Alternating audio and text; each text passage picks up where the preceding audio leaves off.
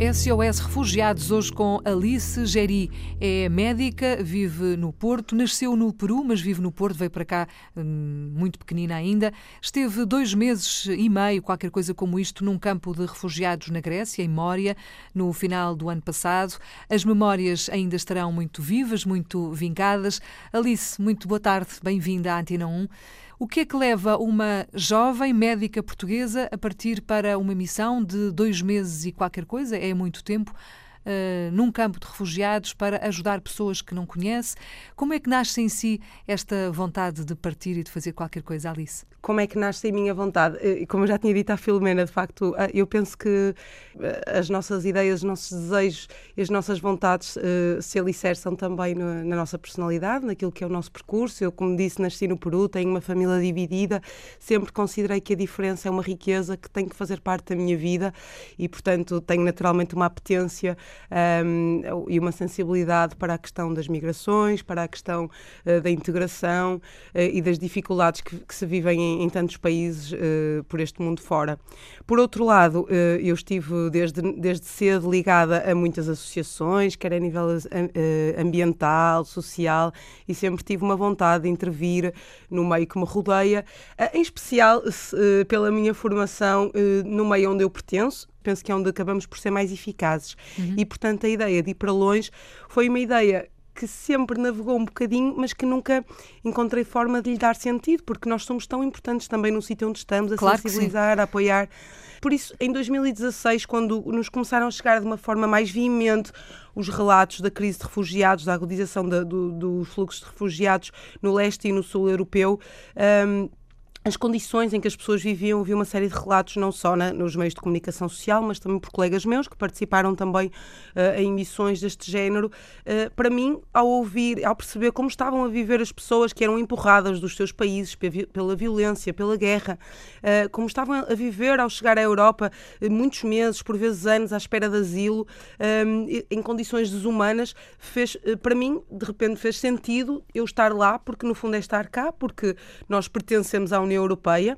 A União Europeia tem responsabilidades no, no que está a acontecer, porque de facto participa numa União Militar, que é responsável por manter a guerra no, no a guerra no Iraque, a guerra no Afeganistão, na Síria, que obriga estas pessoas a, a, a saírem dos seus países, onde eram, uhum. onde eram muitas vezes felizes, onde, onde tinham uma vida organizada, como todos nós, e a, e a então procurarem um local seguro. E quando chegam à Europa, em vez de encontrarem é esse, esse local de paz e de calma que os integre e que os receba, encontram dificuldades atrás de dificuldades, uh, vivem em condições que nenhum de nós deveria imaginar e consegue imaginar, em termos sanitários, em termos sociais. Uhum.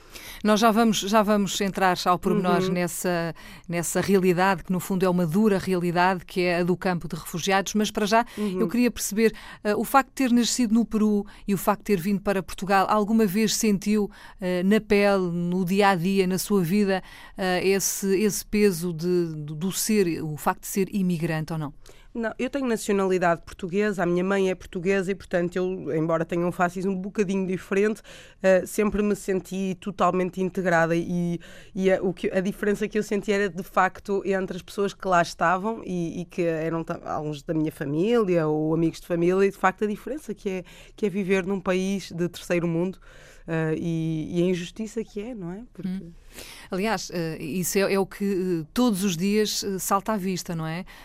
aquelas pessoas que estão a viver em campos de refugiados em vários locais do mundo, em vários pontos do mundo, só lá estão porque tiveram a infelicidade de nascer naquele sítio, não é? Exatamente. ou de ter aquela cor da pele, ou de praticar aquela religião. Uhum. E é por isso que são perseguidos e é por isso que são, enfim, que têm que fugir e procurar um porto seguro. Um, se calhar era, era importante perceber também que uh, não é preciso uh, partir, a correr, ir a correr e partir para qualquer ponto do mundo para fazer qualquer coisa. A Alice dizia há pouco, e muito bem, que em Portugal também se pode fazer muitas coisas. Uh, o facto de ter estado num campo de refugiados durante quase três meses, dois, dois meses e muito, fez com que depois cá também aplicasse alguns conhecimentos, algumas, passasse algumas informações que, que foi recolhendo, alguns conhecimentos que foi, que foi tendo ou não? Sim, claro que sim. Eu penso que, que nós que a realidade é muito importante deixar que a realidade nos mude para nós depois podermos de facto intervir de uma forma mais eficaz sobre ela.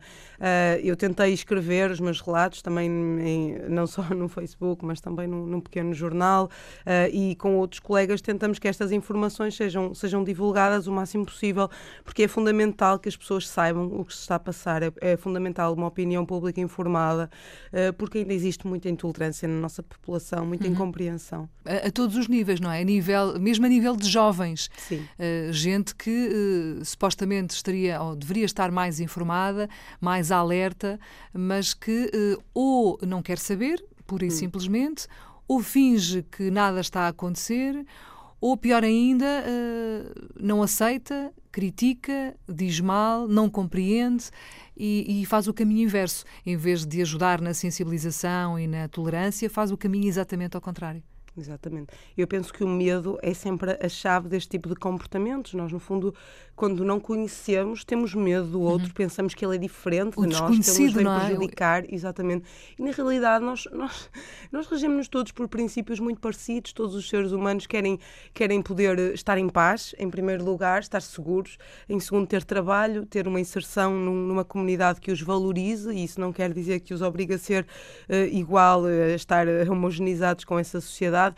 E no fundo nós somos todos muito parecidos. E eu contacto mesmo no meu dia a dia como médica no centro de saúde com refugiados eles com refugiados, com migrantes também, mas também com refugiados. Uhum. Eles são como nós. Eles, à parte de terem a dificuldade da língua que tentam ultrapassar, eles pretendem o mesmo que nós queremos. Querem paz, querem trabalhar, querem construir as suas famílias.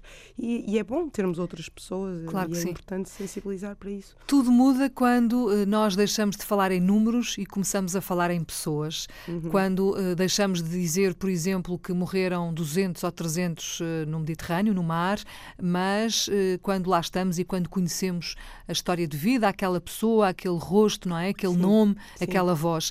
Também aconteceu isso consigo? Sim, profundamente. São, as pessoas eram totalmente diferentes daquilo que eu imaginava. Sou, como toda a gente, permeável à informação muitas vezes distorcida que nos chega. De facto, é, eram pessoas exatamente como nós, tinham estudado muitos na faculdade ou que queriam ir, que, que, tinham, que tinham vidas organizadas, filhos, que vestiam os filhos de fantasia para os bailes de carnaval, que trabalhavam em empresas e faziam almoços de empresa. Eram pessoas, eram pessoas normais, eh, pessoas com histórias, com com histórias muito difíceis, muitas vezes, um, e que nos fazem pensar que isto nos podia ter acontecido a nós, uh, porque, embora de facto a cor de pele seja diferente e muitos professem outra religião, mas uh, nos jovens, especialmente nas pessoas da minha idade ou até mais novas, eram pessoas como nós, gostavam de dançar, gostavam de aprender, uh, faziam parte de grupos e de repente perceberam que, que, não estavam seguros onde estavam e que tinham de, e que tinham de ir embora. Hum.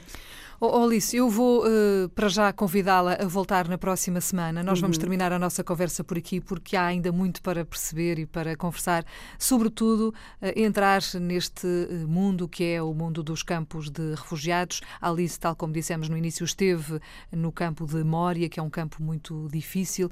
Vamos entrar e contar essas histórias e falar também dessas emoções que, que, que sentiu e que viveu durante esses dois meses e meio. Portanto, na próxima semana estou a convidá-la a voltar, pode ser? Com certeza. Muito, Muito obrigada. obrigada. Até para a semana. Até para a semana.